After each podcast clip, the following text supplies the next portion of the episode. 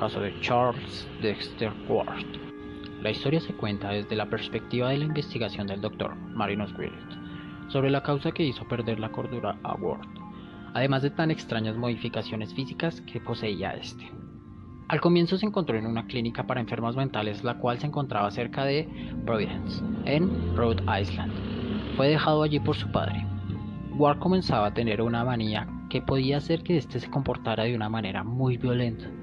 No solo tenía esta manía, sino que también anomalías. Y los doctores quienes lo analizaron les produjo una cierta duda ya que era algo muy raro de ver en una persona. Nos enteramos de que Ward es descendiente de Joseph Current, un personaje extraño que realizaba ritos alquimistas con propósitos nigromáticos. Ward descubre el legado de Current y retoma la investigación de este, tras regresar de viajes donde se hizo con saberes ocultos y oscuras amistades. Vuelve a Providence para buscar la tumba de su antepasado. Al descubrir que su tatarabuelo es Joseph Current, un hombre de antaño que vivió en Salem por mucho tiempo y que luego de la cacería de brujas de esos tiempos se establece en Providence, era un hombre de negocios que logró consolidarse gracias a la exportación de esencias, hierro, sal y entre otras mercancías pero el pueblo, en el pueblo, corrían extraños rumores de que éste poseía a los marineros que estaban en su servicio y los desaparecía misteriosamente. Hasta que luego llegó un punto en que los marineros se, negaban a trabajar con él, pero los obligó utilizando secretos de los mismos.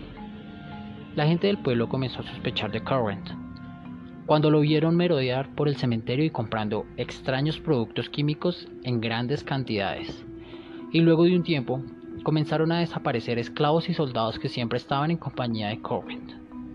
Los cánticos y olores fuertes que provenían de su granja ponían en alerta a sus vecinos, hasta que llegó un momento en que se organizaron para ponerle fin a las andanazas de Corbin. El último día de vida de este, se escucharon gritos totalmente inhumanos y se vieron humos de colores diferentes salir de sus aposentos. Luego de esto, Joseph Current es olvidado con el tiempo. Finalmente empieza el descenso definitivo de Ward a la locura. Una degradación tanto física como psicológica que lleva finalmente a un desenlace donde se une la fascinación por lo antiguo, la maldición familiar, oscuros rituales y secretos tan grandes que la ciencia no debería de hallar jamás. Así, el relato llegará a su punto de inflexión cuando Marinus Willett descubre que el verdadero Charles Dexter Ward había sido asesinado por Current, que había sido revivido por el propio Charles. Y este le había suplantado aprovechando su sorprendente parecido físico. Así, había retomado sus experimentos con unas sales mágicas que pretendía usar con fines oscuros. Irónicamente, Marinus derrota al brujo utilizando sus propias sales e invocando a Yug Sottu.